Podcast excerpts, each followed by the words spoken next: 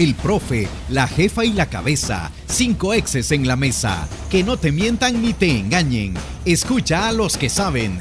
El único programa con personas que han vivido del deporte rey. Síguenos en nuestras redes sociales como Los Ex del Fútbol y escúchanos de lunes a viernes por Sonora FM 1045. Hola, ¿qué tal amigos? ¿Cómo están? Bienvenidos a su programa Los Ex del Fútbol, 12 del mediodía con 3 minutos. Gracias por su sintonía a través de Radio Sonora 1045 FM y gracias por acompañarnos siempre a través de los canales digitales, principalmente en YouTube, donde nos encuentra como Los Ex del Fútbol, en un día en el que vamos a estar analizando eh, varias, varias cosas. ¿no? Eh, ha, sucedido eh, sorteos de Copa Centroamericana, vamos a analizar cómo los diferentes equipos que, que se han clasificado a esa Copa van a estar compartiendo grupos para ir a por conseguir la Copa Centroamericana.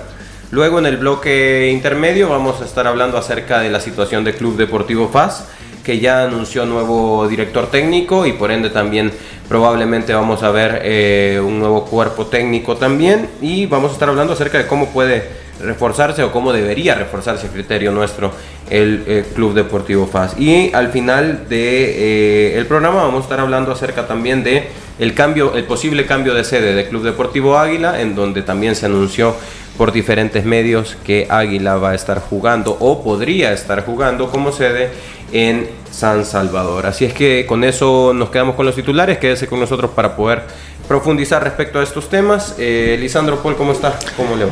Bien, Manuel, gracias. Aquí ya listo para otro fin de semana más. Este es eh, la Champions, es el sábado o domingo. Mañana, mañana, sábado, mañana sábado, la final Yo creo que, va a ser un partido que nadie lo va a querer perder y, desearle desde ahorita toda la suerte al Manchester City. Mira que él ha venido con los colores del pues Manchester. ¿eh? ¿Va a haber o no va a haber? Va a ver, ¿se va a armar o no se va a armar la carnita? ¿Cómo está? ¿Cómo la chancleta. Bien, bien. Eh, contento, feliz, entre comillas, porque los equipos salvadoreños van a tener eh, actividad internacional, eso siempre es bueno. Eh, para todo en general, eh, primero para los que son simpatizantes de los equipos y después para nosotros que somos eh, aficionados al fútbol, ¿no? podemos ver probablemente las, las mejores estrellas centroamericanas aquí en el, en el, país. Y bueno, y tal vez también el, futuro del fútbol centroamericano, ¿no? porque vamos a ver seguramente jóvenes interesantes. Es, el formato de, cómo está hecha esta liga me parece muy bueno muy motivante, sobre todo para que los equipos peleen en participar. Y eh, por ahí eh, oficialmente eh, se ha vertido la información de lo que van a recibir los equipos por la participación solamente de, la fase de grupos y es una motivación extra para un fútbol en el cual obviamente tiene que buscar más ingresos económicos. Así que por ese lado, eh, ojalá que, los equipos salvadoreños tengan una buena participación. Definitivamente es algo muy, muy, muy, muy motivante para los equipos salvadoreños. Eh, hablamos de que el sorteo se, se, desarrolló el día de ayer en la nueva capital del mundo, ¿no, profesor? Eh, en Miami se realiza el sorteo, hablo de la capital del mundo, pues obviamente porque también eh, Leo Messi va directo a esa ciudad y que ahora es el foco de atención del mundo. ¿Cómo está, profesor? Sí, de igual forma juega el New England Revolution con el Inter de Miami, representante de, ese centro de operaciones a nivel de fútbol que se convertirá principalmente para todos los americanos, ¿verdad? Los latinos específicamente, por esa situación de Messi. Eh, saludos a Emiliano, a Lisandro, a todos los radioescuchas y bueno, ¿te imaginas ser el árbitro designado para la final de la UEFA Champions League y que te tengan que abrir un expediente antes de la final y que, y que estén a punto de cambiar esa designación. Y estando a un día, ¿no? Eh, no, le tocó un poco más antes esta situación, precisamente al polaco Marcianik, que es el árbitro que dirigió la final de la Copa del Mundo entre Argentina y Francia, que el día de mañana dirigirá esa final de Champions que genera digamos, mucha atención porque son, es una final hasta cierto punto inédita. Sí. Y pues como consecuencia de que ya tenía la designación, participó en una protesta en, Polonia con un equipo de ultraderecha que tiene muchos, eh, muchas situaciones a observar. Es este xenófobo, homófobo, este, antisemita, o sea, de ultraderecha. Entonces, como consecuencia de eso hubo una organización, una ONG que, hizo el reclamo a, UEFA y UEFA pues abrió expediente en ese sentido y pues bueno, tuvo que hacer aclaraciones, ¿verdad? Que le valieron, bueno, en este caso eh, la venia la UEFA en el sentido que le bastó las declaraciones o las explicaciones que dio Marcianic para mantener la designación, ¿verdad? Así que interesante eso. Interesantísimo. La verdad es que es un partido que paraliza el mundo del fútbol. Él empieza a expulsar a los jugadores de color ahí. a medio huevo. No, y, es, verdad, pero creo que tienen que ver si él está en una marcha ¿no? con toda esta situación, obviamente eso puede condicionar cómo él trata a los jugadores y no debería ser no debería ser así para nada. Pero bueno, van a estar jugándolo seguramente mañana en su accionar en contra de los jugadores de en ese aspecto. Sí, sí, es decir, ya puede que haya un prejuicio, tal vez no por parte de él, pero sí por parte de la gente que lo está observando a saber, para conocer cómo reacciona, ¿no? Porque ese va a ser sin duda el morbo. Y vaya que hay eh, bastante jugador de calidad, jugador de distintas razas, y si hablamos de jugadores de color, pues también hablamos de un Dumfries o Nana en el caso de... de Sí, sí, sí, Lukaku en el caso del, Inter de Milán y ni hablar de los eh, del Manchester City, hablamos también de un marcador eh, o los dos eh, marcadores por izquierda, tanto a Kanji como también el caso de Nathan Ake, que han sido también espectaculares en su labor para llevar a estos dos equipos a una final, como bien dice el profesor, que probablemente sea inédita, pero que también tiene mucho morbo eh, Italia ha despertado en, el fútbol internacional en las tres copas importantes de la UEFA, tanto en Copa UEFA estuvo eh, la, Roma. en la Champions está el Inter de Milán y en la Conference eh, estuvo también la Fiorentina. Así es que... A ver si rompe capote. A ver si... Es, ese es el tema, ¿no? Ha perdido las, las dos anteriores y ahora pues es el gran candidato para muchos o para la mayoría a perder es el fútbol italiano en estas tres eh, finales. Vamos a dejar de lado un poco el tema de la, em, de la UEFA Champions League. Mañana será un día muy bonito en ese sentido, pero vamos a hablar un poco acerca de la suerte con la que contaron nuestros eh, equipos, nuestros representantes para la Copa Centroamericana. El día de ayer tuvo lugar el sorteo eh, para la Copa Centroamericana, una copa que inicia la primera semana de agosto y la primera fase se va a desarrollar durante ese mes en donde tanto Jocoro, Club Deportivo FAS y Águila eh, eh, son nuestros representantes eh, correspondientes a los grupos A, B y C, valga la redundancia, correspondientemente en el grupo A, Jocoro, que va a compartir participación con Saprisa, con Cobán Imperial, con Cartaginés y con Universitario. En, eso vale aclarar que en esa primera fecha ¿no? de, partidos del torneo, solo Jocoro va a ser nuestro representante que esté jugando. Eh, como son cinco equipos, siempre juegan dos y dos y uno queda libre. Y en el caso de FAS y de Águila, eh, justo en esa primera semana que es entre el primero y el 3 de agosto, no van a tener participación. Así es, así como sucede en los torneos eh, amateur en los que participamos muchos, pues está el equipo descansa, ¿no? Ese es el, Que hubo un equipo que salió campeón. Sí, porque tomó esa estrategia. Descansa. No se presentaban los equipos porque pensaban que eh, descansaban en esa ocasión. Así es que la semana de... Eh, ¿Te referís a la semana 1? Eh, la semana del 1 al 3 de agosto. Sí. estaría teniendo participación únicamente Jocoro y luego a partir de la semana 2 ya cumplen con su descanso eh, tanto FAS como Águila. En el grupo B, FAS va a compartir con Olimpia, Chelajú, Independiente y Real Estelí. Y en el grupo C va a estar Club Deportivo Águila compartiendo con Comunicaciones Herediano Real España y Dirian Gen. Eh, el grupo D es el grupo en donde no tenemos ningún representante y es el caso de la Liga Deportiva La Juelense, Motagua, Olancho, Sporting San Miguelito y Verdes Fútbol Club. Eso es eh, el resultado del sorteo realizado el día de ayer en eh, Miami. Y pues, ¿qué les parece la suerte que nos ha eh, salido a la luz, no, Lisandro, con los diferentes grupos? Mira, yo no sé, suerte no, no, no, no, no, entiendo qué, qué querés decir con eso. Este, No, me refiero a qué, qué tanto nos ha favorecido o en, en qué siempre después de un sorteo pues sabemos que hay grupos de la muerte, etcétera, pero en este caso mm, Mira, conocemos poco, ¿no? Sí, pero no, yo siento que el grupo más débil es el último, ¿verdad? Ok. No ves ahí ninguno de los equipos fuertes, en cambio, en los eh, que más están los equipos salvadoreños, sí aparecen equipos fuertes, ¿verdad? Yo creo, yo creo que Águila tal vez sea el que tenga el grupo muy fuerte, pero eso en el papel después de la competencia. No, es donde está fácil, Olimpia, claro favorito, ¿verdad? Entonces, pero mira, yo te voy a decir una cosa.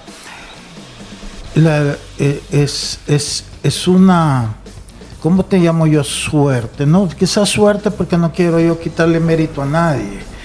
Pero este, este tipo de, torneo ahora sí va a beneficiar mucho a los equipos porque no vas a estar expuesto al error de un juego y quedarte afuera. Hoy vas a poder tener oportunidad de recuperarte. este, porque van a ser cuatro partidos. Así es. Y eso es importantísimo y poder pasar. Y, obviamente que los premios y todo eso, que no sé si son oficiales o no, son importantísimos también. Entonces, este es una oportunidad no solamente competitiva, sino que económica muy buena. Entonces, este en ese sentido, yo creo que todos los equipos se ven beneficiados, especialmente los equipos nuestros, donde hablamos siempre de que no hay recursos, ¿verdad? Hoy prácticamente te los van a dar y, y más los que tengas y hagas en las taquillas que en el caso de un Fajo Limpia, pues sabemos que va a ser un lleno bonito el estadio, un Águila Saprisa posiblemente, ¿verdad? Águila Comunicaciones. Comunicaciones, que si bien Comunicaciones no es eh, a nivel de rivalidad aquí como es un Limpia, pero es un equipo que también tiene su afición que lo sigue todo. Y está ahí cerquita, ¿no? Y está cerquita, puedes ir y venir. Entonces yo creo que, mira, es, es una gran ventaja. Esto viene también, eh, como todas las cosas se se, se, van interrelacionando, ¿verdad? Con el campeonato local, porque ahora vas a tener que en agosto no vas a poder jugar miércoles en el torneo, porque vas a tener tres equipos tuyos participando en esto. Entonces, este, eh, al final a tener que, te guste o no te guste, jugar los 12 los 12 meses, ¿verdad? Porque ahí estaba viendo la primera que ya estaba haciendo cuentas. Y, bueno, no sé si vamos a tocar eso también o te lo meto como paréntesis. Démosle, démosle, démosle. Porque te estaban diciendo que iban a hacer el campeonato comenzando el 29 de julio, ¿verdad? Sí, sí, sí. Pero se entiende que el 29 de julio es porque es la primera fecha del torneo. Sí. Y termina el 17 de diciembre. Entonces tenés agosto, septiembre, octubre, noviembre y diciembre. Son cinco meses, ¿verdad? Sí, así es. Pero si vas a comenzar el 29 de julio y del 1 de julio vas a estar en, trabajando, vas a estar en pretemporada. Ya la federación dijo que no va a aceptar esos 50%. Entonces son seis meses. Sí, sí, sí. Entonces no sé por qué insisten. Ellos mismos te están haciendo la cosa y no se dan cuenta en el error que están cayendo. Por eso es que yo creo que la federación o la comisión normalizadora ya debería dejarle las cosas claras como son. Pero bueno, es únicamente un paréntesis para que den cuenta que no que lo tienen enfrente y ellos mismos caen en, sus propios errores. A menos que quieran hacer una pretemporada de 15 días. O no hacer pretemporada. O no hacer pretemporada, Eso es otra cosa. Y si van a estar bien fresquitos los jugadores, a lo mejor vemos buen fútbol. Pero bueno, este ah. y, el, y el torneo en sí, mira, el torneo yo creo que es como debe de ser porque te le da oportunidad a los equipos centroamericanos a competir entre ellos, este, te les da la oportunidad, como ya dije, reivindicarse de un mal juego, ahí vas a ver realmente el potencial de cada equipo, porque no estás expuesto a un error X. Para, que la gente sepa, el formato de la primera fase es eh, una sola vuelta, no son necesariamente de vuelta, son cuatro partidos, son cinco grupos, cinco equipos por grupo y tenés dos partidos de local y tenés dos partidos de visitante. Pero son cuatro juegos. 12 puntos Entonces, este, eso es lo bueno. Fíjate que cuando la única vez que nosotros participamos en grupo de eso, que si no me equivoco era de cuatro equipos, fueron tres partidos, pero ida y vuelta. Eso le permitió a la alianza que por, por, un partido que se perdió allá en contra el New New York Red Bull, mm. que en el último minuto nos metieron el gol, quedamos eliminados, pero si no hubiéramos clasificado nosotros, porque aquí empatamos con, con Antigua y allá le fuimos a ganar a Antigua. Aquí empatamos con el Red Bull y allá perdimos, pero en el gol veraje fuimos mejor alianza. Entonces, eh, eh, te da esas oportunidades. Ahora tenés un partido más.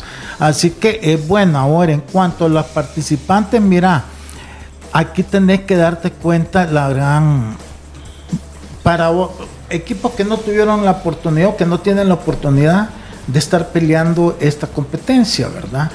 Cómo los participantes se, se vieron beneficiados por ese torneito relámpago, porque dos de los participantes ahorita vienen de ese torneito relámpago que no debe contar, que es fácil el caso de Jocoro, que si hubieran hecho torneos largos, posiblemente hubieran tenido otros equipos la oportunidad y otros fueran los que estuvieran en esa posición. Por eso es que nunca es bueno alterar el sistema de competencia, porque al final te pasa factura. Sí.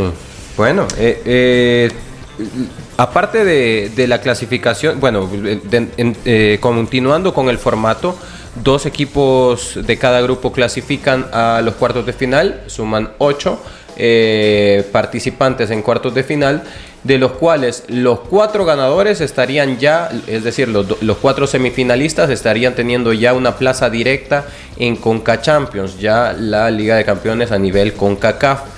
Y eh, los otros dos, recordemos que son seis los que participan en Liga de Campeones de CONCACAF, los otros dos eh, clasificados se sacarían de los cuatro perdedores de cuartos de final, quienes pelearían por un repechaje para tener dos plazas adicionales que se sumarían a los cuatro semifinalistas. Los seis eh, que logren la clasificación a Liga de Campeones estarían arribando a esa competencia en, una etapa eh, igual, en iguales condiciones para, para todos. Eh, hablábamos, Emiliano, acerca de cuál podría ser el grupo más difícil o cuál podría ser el grupo más accesible pareciera ser que no encontramos lugar para poder decir eso muchas veces porque uno, o se desconoce mucho acerca de cómo podemos tener información respecto a todos los equipos de la liga local. Y el claro ejemplo es, por ejemplo, lo que sucedió con Verdes de Belice en, la competencia internacional anterior, en donde nos dio sorpresas. Pero, ¿qué, ¿qué podemos mencionar acerca de un Águila o de un Club Deportivo FAS?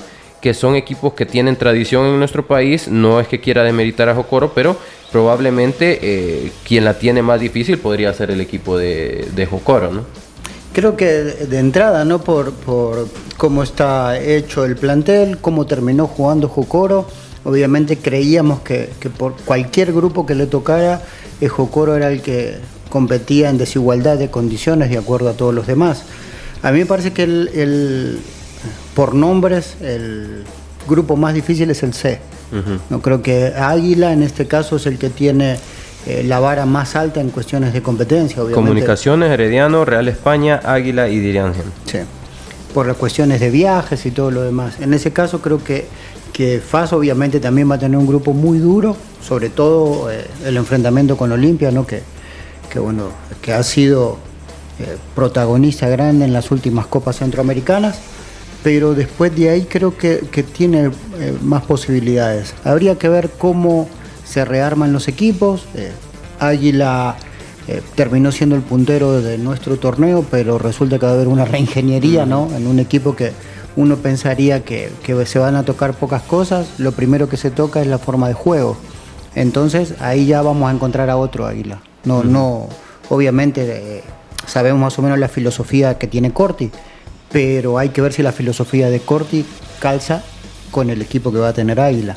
Entonces en ese aspecto eh, creo que va a ser complicado. Y después lo de Faz, lo de Faz es una incógnita total. En, ese aspecto tal vez Corti tiene una ventaja de que conoce al futbolista, conoce eh, la competencia de El Salvador. En el caso Faz viene Arias, que obviamente nosotros tenemos muy poca información de él, sobre todo la información que tenemos es de hace 10 años atrás. Sí.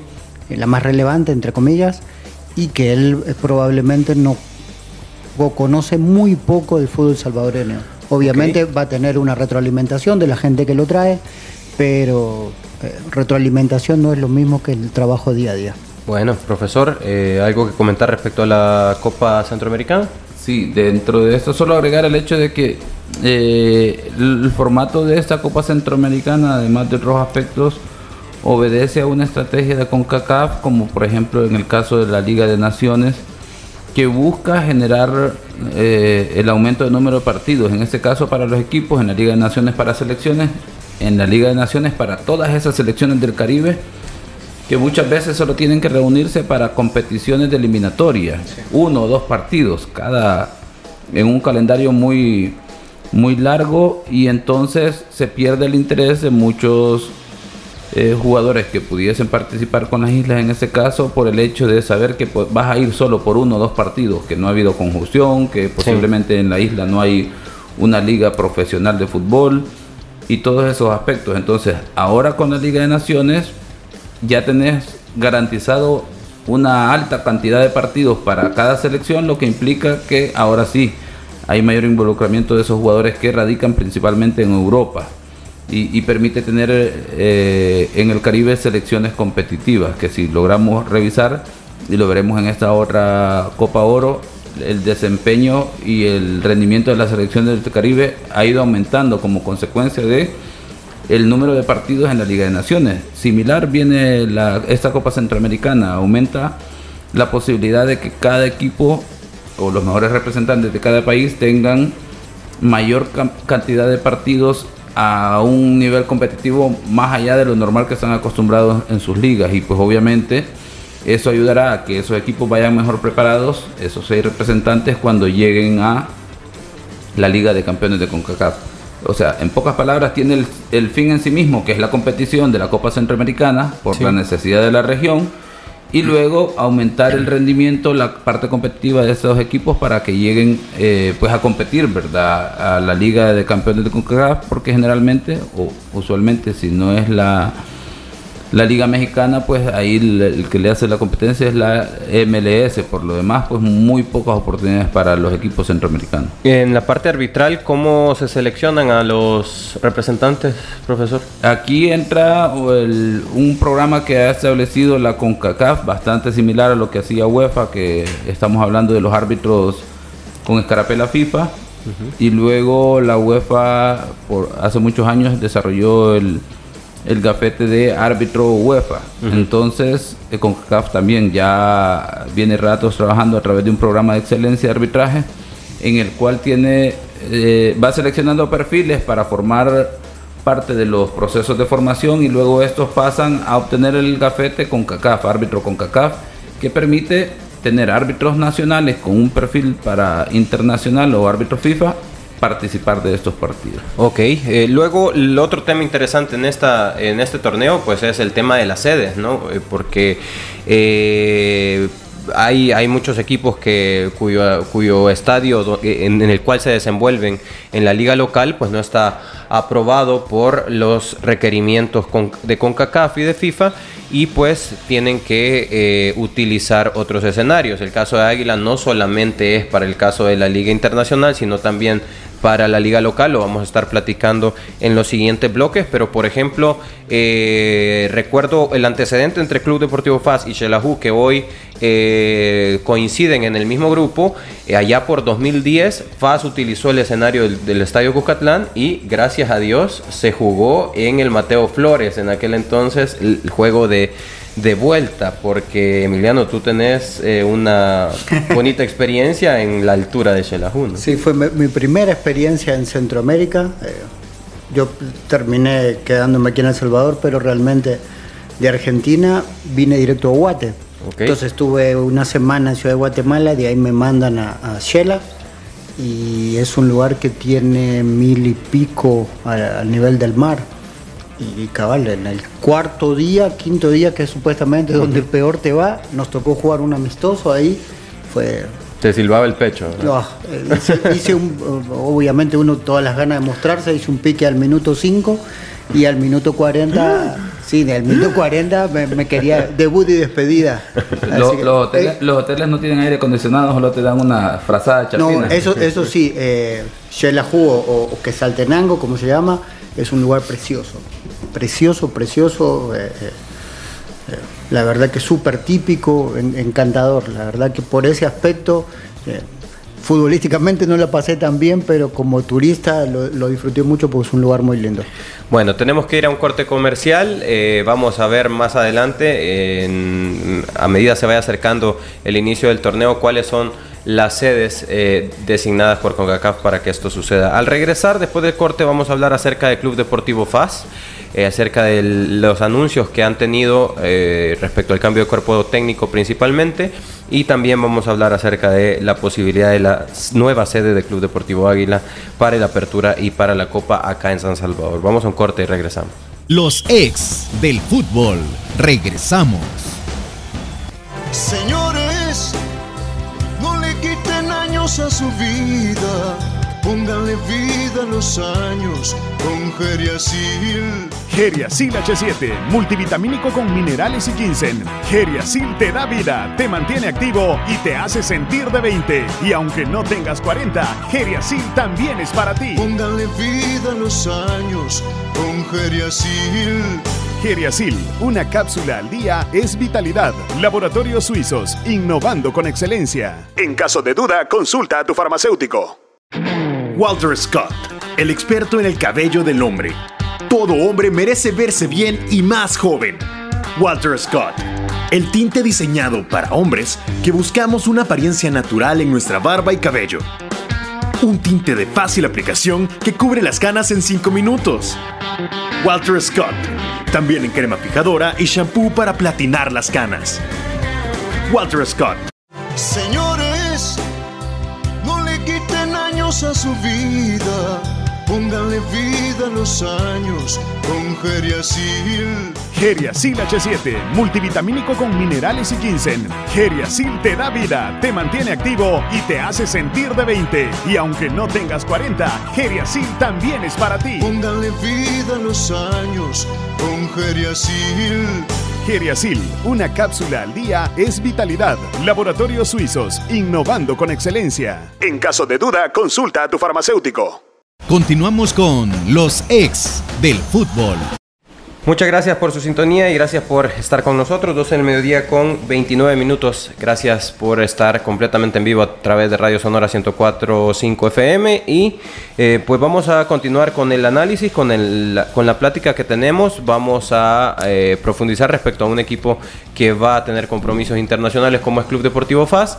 Y también eh, en la liga local, pues más allá de que había clasificado a la siguiente etapa eh, a semifinales en la liga local, eh, más allá de eso, y que es el, el último campeón que existe en la liga local, pues más allá de eso hay muchas cosas o muchas dudas dentro del equipo, ¿no? Dentro de eso la junta directiva eh, informaron ayer a medios de comunicación y al público en general que le daban la bienvenida a Raúl Arias como director técnico para esta apertura 2023. Va a iniciar la gestión en los próximos días cuenta con experiencia en dirección de equipos mexicanos como Necaxa, San Luis y Guadalajara, y así como en Cienciano de Perú y su reciente paso por el fútbol guatemalteco en el Achuapa durante la temporada 2021-2022.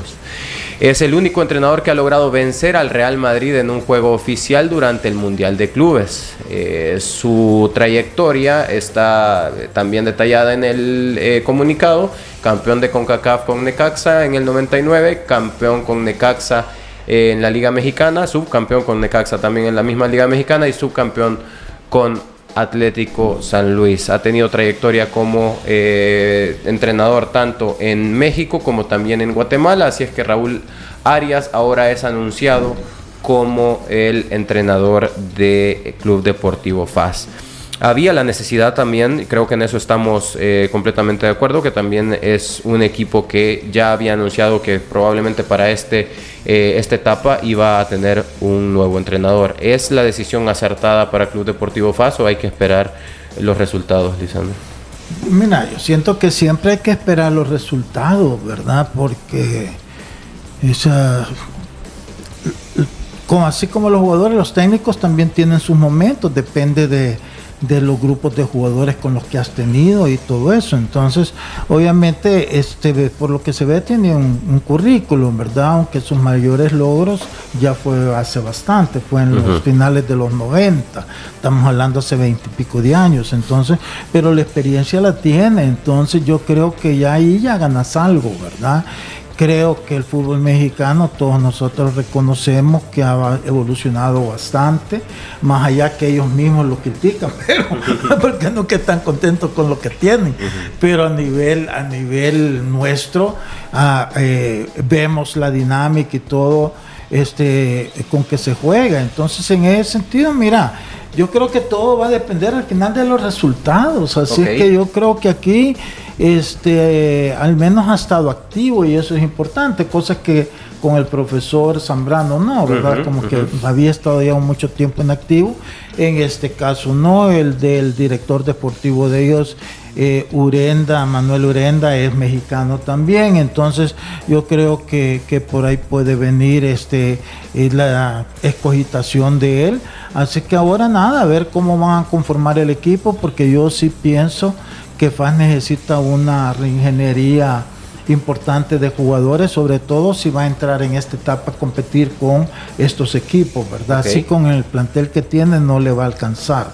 Entonces, este, y el éxito de él va a depender precisamente de, que también haga esa reingeniería del equipo. Así es que este va a ser algo que van a tener que empezar a trabajar cuanto antes. Lo que me extraña a mí en esto es que todavía no tengan presidente. Ellos debieron de haber buscado la figura del presidente posiblemente antes que la del técnico, porque es como que no le estás dando mucha importancia y entonces no vas a venir a, nombrar un presidente dentro de una semana y ya tenés todo el equipo hecho. Si el presidente es el líder, el, el, cabeza de, del equipo. ¿Con quién discute la decisión? Más que el técnico en sí. Entonces siento yo que ahí sí se equivoca FAS porque este, es como que no le están dando importancia a la figura del presidente, que ya vimos que no se la dieron cuando quitaron a, ¿cómo se llama? Emerson Ábalos, ¿verdad? Y esas, y, aunque tú no querrás a alguien o no estés contento, la figura tenés que respetarla, porque entonces ahora, o sea, vas a contratar a alguien para llenar una plaza, pero ¿qué, qué autoridad va a tener? si no participó en nada de las decisiones importantes del equipo. Yo creo que ahí se equivoca FAS porque tendrían que respetar un poquito más esa figura o no, o no tenerla oponerse, porque tú puedes ser presidente aunque vivas en Estados Unidos, por último puedes delegar esas funciones, correcto. Y, pero no contrates a alguien en una función que no le vas a dar autoridad, eso, eso no es bueno. De hecho, el entrenador debería en algún momento, eh, en base a su plan de trabajo, presentarle a alguien pues los requerimientos que tiene, ¿no? Yo en, encuentro... Eh, ahí es lo que desnuda, es la, falta de organización en la estructura deportiva, digamos, entre comillas. Fíjate, Emiliano, que yo no sé si falta de... Eh, es, es, falta de conocimiento, o sea, básico, cómo vas a hacer un organigrama. Sí. O sea, un organigrama pones en la cabeza, es al revés, no vas de abajo para arriba, porque el de abajo, que es al que le vas a buscar, al final por los resultados tiene que empezar a armar el rompecabezas con la gente que quiere trabajar. Muchas veces juzgamos el hecho de que se contrate un jugador antes de contratar al entrenador, ¿no? Y al entrenador no tiene la posibilidad de, armar su equipo. Por eso es que, se arman tantas dudas, porque digamos, eh, más allá de que aquí se llaman clubes de fútbol, pero es, fútbol, entonces por eso es que Primero, la figura de director deportivo acá nunca estuvo usada, porque el presidente era quien hacía todo pero creo que en ese aspecto, en el caso de Fano, que ya tiene un, gerente deportivo que se, supuestamente se encarga de esto. voy a corregir, sí. porque yo sí, desde que comencé la tuve. Yo fui lo primero que hice en Águila, cuando yo asumí la presidencia de Águila, Mario Rey era el director, deportivo. Cuando fui a Chalatenango, continuó Mario Rey y mira los grandes éxitos que tuve. Cuando yo vine a Alianza, lamentablemente Marito Rey cayó, eh, empezó a tener problemas de salud. Entonces yo pasé un periodo de tiempo, años, porque sin él, este, hasta que volvía, me di cuenta que sí me estaba haciendo eh, esa falta, ese Mario Rey que, ya había dejado de tener y fue que vino este Tigana Meléndez. O sea, yo siempre he reconocido esa importancia de tener esa persona que esté ahí para que te ayude en las cuestiones deportivas. Sí, pero eh, eso, el caso usted lo hacía, pero ¿quién más lo hacía? Ah, no, ahora Dios gracias, ya otros equipos se dieron cuenta, ¿verdad? tenía Águila, tenía Alex Amaya del CID, eh, antes creo que tuvo a, al negro Mesa Mayen. También. Correcto, o sea que sí, de repente hay equipos que las buenas cosas las copian, otros que no les importa, pero, pero en ese caso sí funcionó. Bueno, FAS ahora tiene a Manuel Brenda, entonces esa parte está bien, pero este creo yo que tienen que respetar esa figura de presidente, sino que la suma el dueño, pues, sino y delegue las cosas que tiene que hacer acá en el país, en su vicepresidente. Pero nombrar un presidente, para simplemente por nominal, no, y no, no, no, no es bueno. A, todo, eso, ¿quién es el vicepresidente de FAS? Me ponchaste. Eh, yo, yo sí quisiera. Eh, perdón. No, no, no. Eh, eh, yo estoy de acuerdo con el tema de Lisandro respecto a, No podemos juzgar demasiado o no podemos juzgar mucho a la decisión del cuerpo técnico o del entrenador, puesto que hace falta, habrá, hace falta ver resultados, ¿no? de hecho, sí es un entrenador que ha dirigido en una liga que para nuestra confederación es una liga élite como la mexicana, pero habrá que esperar resultados para poder eh, conseguir eh, un, buen análisis. Ahora, lo que sí estamos de acuerdo es que eh, FAS necesita a, quienes conocemos, no a los jugadores. Y vamos a meternos en, el análisis de qué necesita FAS o qué necesita más bien entre el profe Arias como para poder entregar los resultados que se le exigen, ¿no? Eh, hablemos de, esto. ¿Hablas de un lateral izquierdo? No, no, necesita un buen, un central... Un 3, un 3, ok. Un central de, jerarquía. Ingeniería. Necesita un, a mí me parece que necesita un volante mixto. Ocho jugadores no deberían de estar ahí, perdón, Emiliano. Un volante mixto, también de jerarquía, y después un centro delantero que le dé lo que no le pudo dar Rolando Blackburn. Ok. Mm, Ahora, perdón que me meta. Aquí eh, los equipos, los tres que están, pero sobre todo Águila y, y FAS, porque son los que podrían pensar que tenemos aspiraciones. Yo siento que lo de Jocoro va a ser más nada. Sí. Es algo de paso, él va a estar feliz con el dinero y, no, no, no, no, no lo va a invertir. Ya viste que eh, llegó a la final y no se vio esa inversión en el equipo. Hubieron jugadores molestos porque no les cumplieron al final las promesas que les habían hecho. Pero en el caso de Águila y en el caso de FAS, ellos tienen que entender que hoy llevan dos torneos a la par. Porque en el mes de agosto van a estar compitiendo el torneo local y van a estar en este torneo de, Centroamérica. Entonces necesitan tener, aquí sí, hoy están obligados a armar equipos que tengan dos jugadores por puesto para poder llevar bien, este, que es lo que yo sí entendí, lo hicimos en alianza. Ellos tienen que hacerlo ahora. Ahorita no se pueden conformar con 13 jugadores, porque no te va a dar para, para las dos competencias. Y, eso tiene que tenerlo claro. y, nivelarlo, porque en algún momento creímos que tenía demasiados jugadores en algunas posiciones, que lo que después hacía era que esos jugadores no jugaran en su posición original, sino que para meterlos en cancha, meterlos en un lugar más mixto. Entonces no, no, terminaba ni del equipo dar un salto de calidad, ni el jugador mismo también rendirle lo que le tiene que rendir al equipo. ¿Hablas de un central? ¿Hablas de un, central mixto y un nueve? Fuerte, fuerte. laterales no tiene fan, los laterales ya están viejos, necesitan reforzarlos. Ok. Bueno, a, mi juicio, para mí, eh, Club Deportivo FAS eh, adoleció en algún momento de un contención. Eh, bueno, de hecho, el profe Marenco colocaba ahí a Lisandro Claros, no era una improvisación, pero no es la posición original de Lisandro Claros.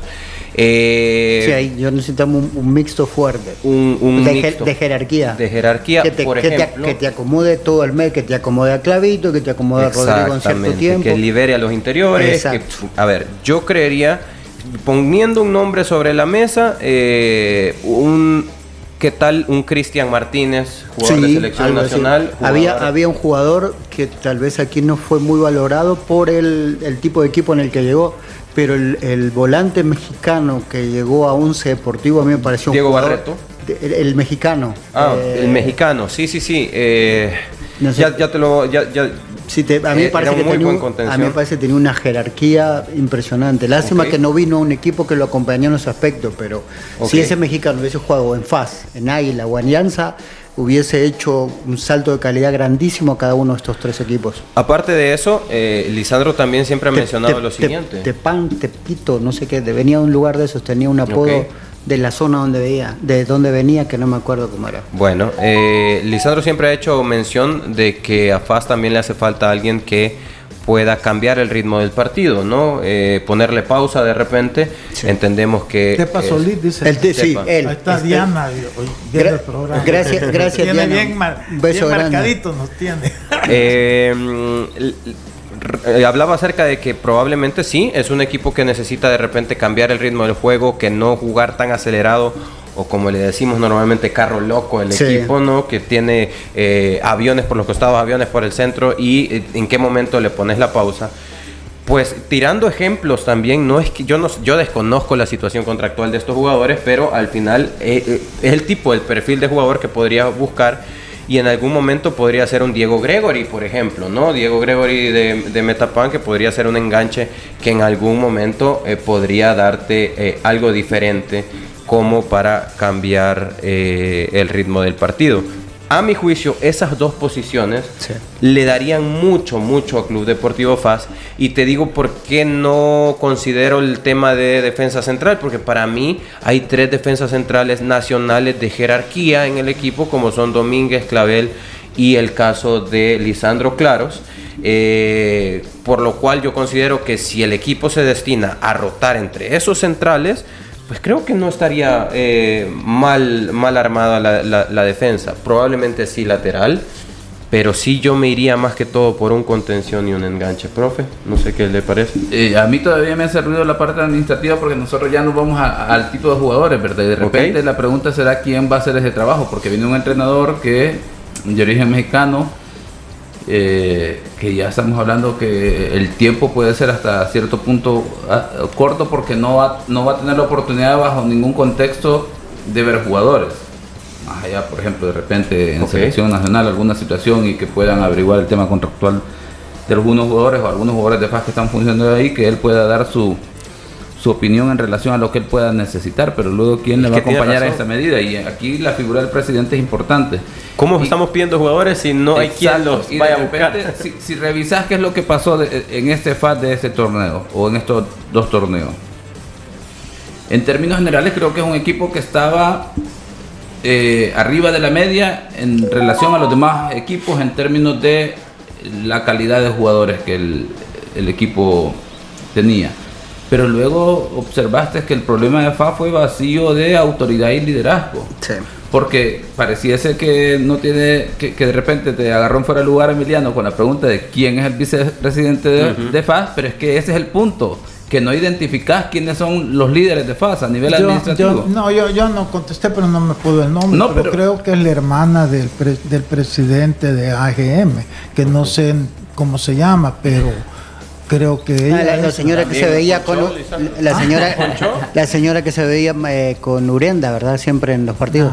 Entonces pero no logras identificar que el, equipo pueda dar una respuesta en ese sentido. Entonces ese aspecto a tomar en cuenta. Y ahora la, la, figura de presidente va a, va a venir a ser un eh, representante legal prácticamente o, solo el representante a nivel de liga el que tiene que asistir a las reuniones y, y dar la cara por el equipo en esas situaciones que muchas veces se vuelven irrelevantes, pero luego el tema de liderazgo, de decir, bueno, yo conozco el medio, cómo voy a gestionar y voy a empezar a ver, a moverme para tratar de darle las condiciones al entrenador y, enseguida plantearle las posibilidades para que luego él decida en el armado del equipo, con qué jugadores contamos y cuál es la opinión técnica en ese sentido de él. Entonces, en ese sentido, pienso que eh, FAD debería de correr en esos aspectos, ¿verdad? De tratar de seguir una línea lógica y coherente en relación a la administración de un club, porque de lo contrario vas a caer en el mismo vacío, falta de autoridad y de liderazgo en el equipo, por más figuras que tengas.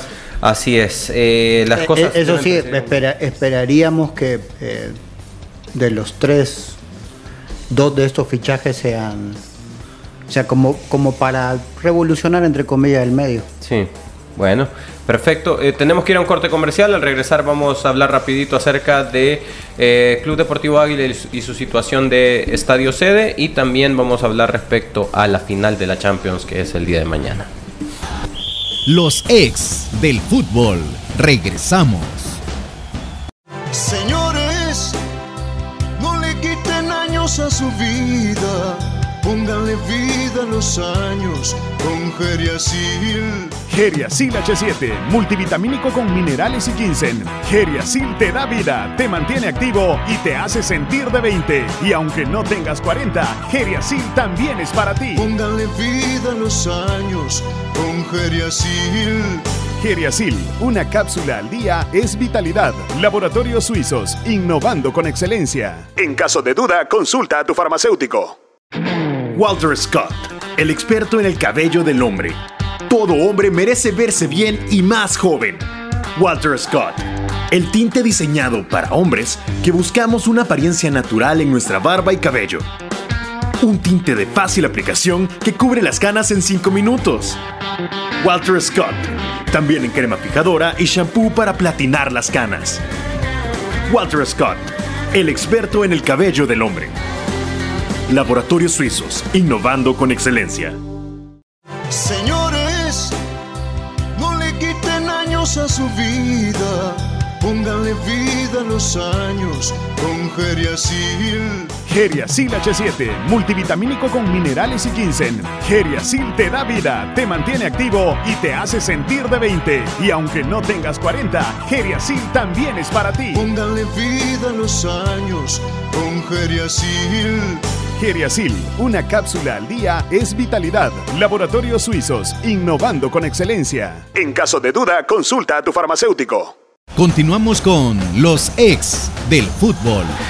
Continuamos con más, gracias por su sintonía. 12 del mediodía con 49 minutos, gracias por acompañarnos. Eh, continuamos hablando del fútbol nacional y otra de las noticias que podíamos eh, apreciar el día de ayer es que Águila es muy probable que juegue sus partidos como local en, en el bueno en San Salvador. Eh, esto tanto los partidos como local en la liga local como también los partidos de la Liga de Campeones. Eh, ¿A qué se debe este motivo? Pues eh, ya anunciaba el equipo y es algo que, que es evidente, el equipo no está teniendo la respuesta de afición y podría ser insostenible pues mantener la localía en eh, San Miguel en horas de la tarde, en donde también pues nadie culpa a un aficionado por no querer aguantar el sol de eh, mediodía o incluso de, de un temprano por la tarde, ¿no? La solución podrían ser dos. Una es o jugar de noche, que al día de hoy no es solución porque no se tiene con un iluminado eh, o un alumbrado eléctrico eh, eficiente, o la otra es venir a San Salvador. ¿Cuál de las dos opciones es más viable y cuál es la mejor? Mira, yo siento que el problema de Ayla, pero es mi percepción, pues yo siempre insisto, es que el equipo no ha terminado de, de- de- de- de hacer clic con la afición, por los motivos que sean. Y eso obviamente que este, hace que el aficionado no vaya. Mira, en alguna medida también pasa acá con Alianza. eh, se ha perdido mucho la afición que en un momento iba a acompañar al equipo. ¿Por qué? Porque los jugadores que vienen no, no, no, no, no llenan las expectativas, por los motivos que sea.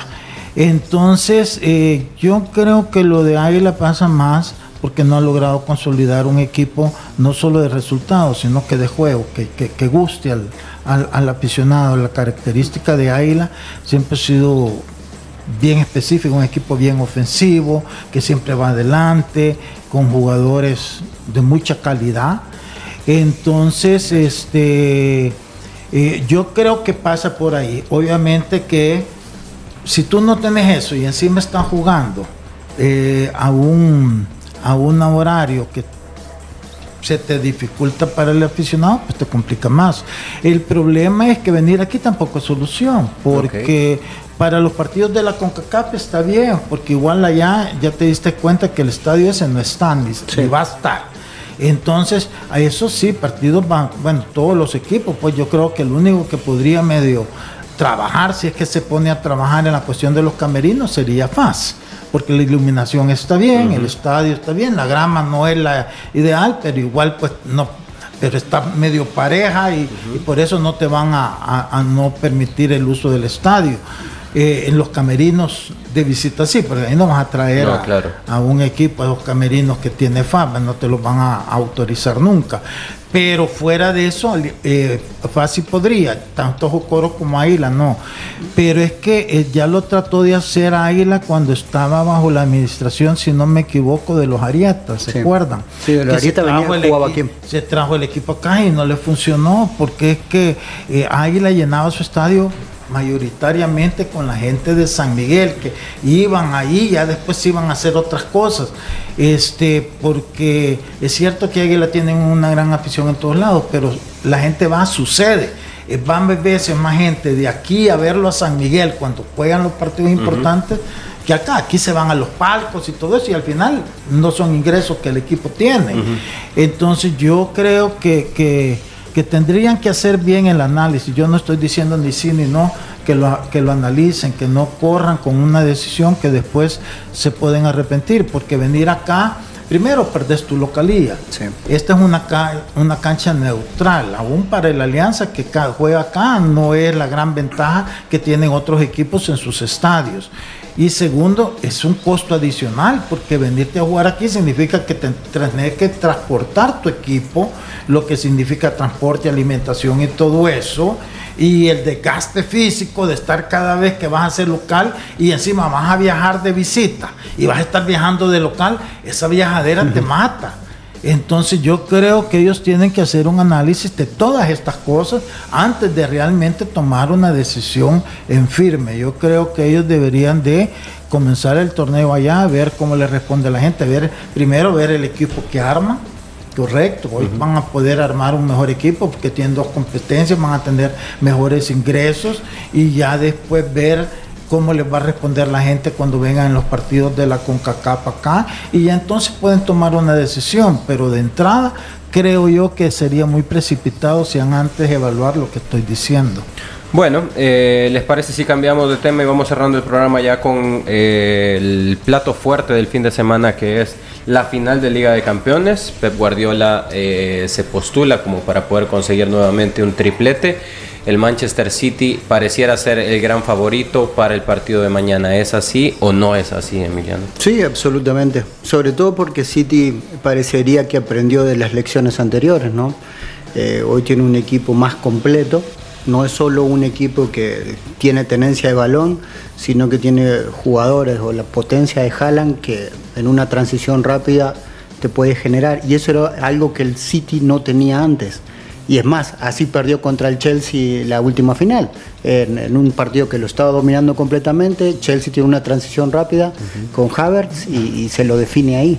Entonces, creo que hoy es un equipo más peligroso y probablemente eh, el Inter lo sabe. El Inter no es un equipo que tenga mucho la pelota, pero sí es un equipo luchador combativo que tiene dos grandísimos delanteros. Pero hoy el City tiene todo. Tiene, tiene la pelota, tiene pressing, eh, tiene calidad y tiene transiciones y aparte es un equipo que ha mejorado eh, en su juego, ha mejorado la cantidad de goles que hace. Sí, es el tema central de todos, las dos caras del...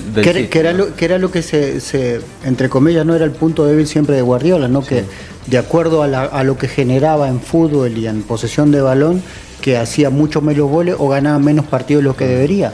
Hoy con, con Haaland creo que completa el círculo. Un 4-3-3 en defensa y un 3-6-1 en fase ofensiva cuando entonces escala a línea de eh, contenciones. Profesor, eh, ¿a qué debería jugar el Inter a la hora de, enfrentar a este monstruo? Vamos a ver, me parece que puede emular bastante lo que hizo en el primer partido de ida, en el partido de ida contra el Milan Tratar de aprovechar los primeros 15 minutos, te imaginas en los primeros 15 minutos que el Inter de Milán logre anotar un 1-0. Bueno, se va el catenacho, ¿verdad? Y, bastante similar a lo que pudimos ver en aquel partido de final de Champions, Liverpool-Real Madrid, donde Liverpool todo da. Yo, al menos yo pensaba que, que Liverpool se podía llevar la, la Champions porque llegaba con Jürgen Klopp un Liverpool en su mejor nivel y terminó siendo el Madrid porque supo aprovechar las oportunidades sin ser mejor. Un escenario bastante similar. el rey de Europa. Bastante similar, sin embargo, pues obviamente, como decía Emiliano,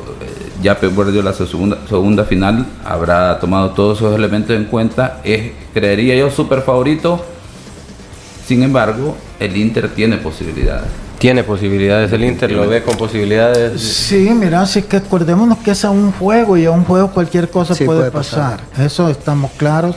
El Inter, eh, si bien es un equipo que trata de ir adelante, este pero también tienen el gen defensivo del catenacho. Entonces es un partido difícil para, para el Manchester City más de lo que mucha gente puede creer. Todo el mundo anda como más por la emoción de que ojalá que gane porque te gusta cómo juega porque vas con Guardiola por lo que sea.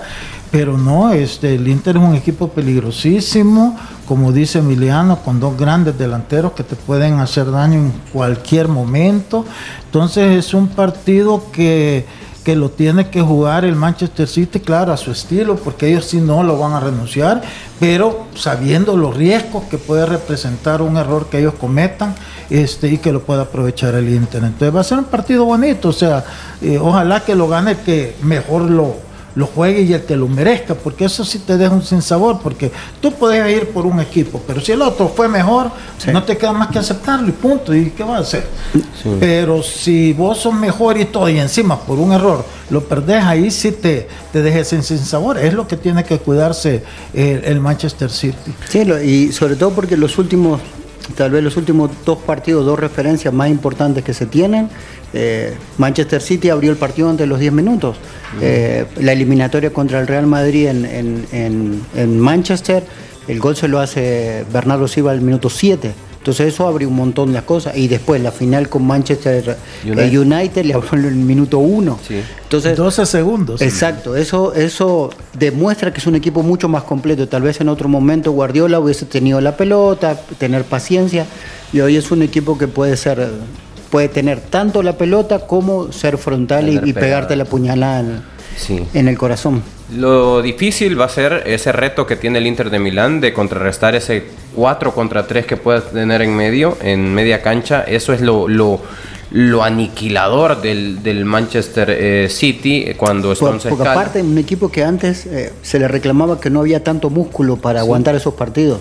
Y hoy con, con, bueno, con la propuesta de, Stone en el medio de la cancha, que, él nos sorprendió todo porque parecía que era un tipo que no jugaba tan bien y juega muy bien y aparte si te, tiene que pegar un hachazo en la cabeza te lo pega. Sí, Stones Rodri como contenciones y los interiores que se vuelven mucho más profundos cuando tienen, si tú como interior de repente ves que tus volantes de marca son Stones y Rodrigo, pues te puedes soltar mucho más, de repente vemos a Kevin De Bruyne actuando a la par de Haaland como nueve, también eh, Gundogan como lo vimos en el gol tiene la libertad de soltarse, dos interiores, eh, Gundogan De Bruyne y los dos contenciones Rodrigo Stones pueden convertirse en un 4 contra 3 en media cancha cuando Brozovic, Kalanoglu y Varela, que son los tres volantes interiores del Inter, los padezcan o lo sufran, ¿no? Ahí vamos a ver qué es lo que puede hacer el Inter de Milán a la hora de eh, poblar un poco más esa media cancha si la decisión es que escale un, en fase defensiva escale un marcador persiguiendo a De Bruyne o a Gundogan o que descienda un poco por el otro costa, por el otro lado eh, un Lautaro a ayudar en media cancha para convertirse en un 4 contra 4 y así emparejar las situaciones. Es un partidazo, vamos a estar viendo también cómo ese plato fuerte de incluso del año, ¿no? A nivel eh, mundial es un, un, partido que va a ser muy interesante poder apreciarlo. Disfrútelo, nos tenemos que quedar hasta acá. Agradecemos su sintonía a lo largo de la semana y nos escuchamos y nos vemos también el día lunes. Disfrute su fin de semana, cuídese. La autoridad, el romo, el profe, la jefa y la cabeza. Cinco exes en la mesa. Que no te mientan ni te engañen. Escucha a los que saben el único programa con personas que han vivido del deporte rey. Síguenos en nuestras redes sociales como Los Ex del Fútbol y escúchanos de lunes a viernes por Sonora FM 1045.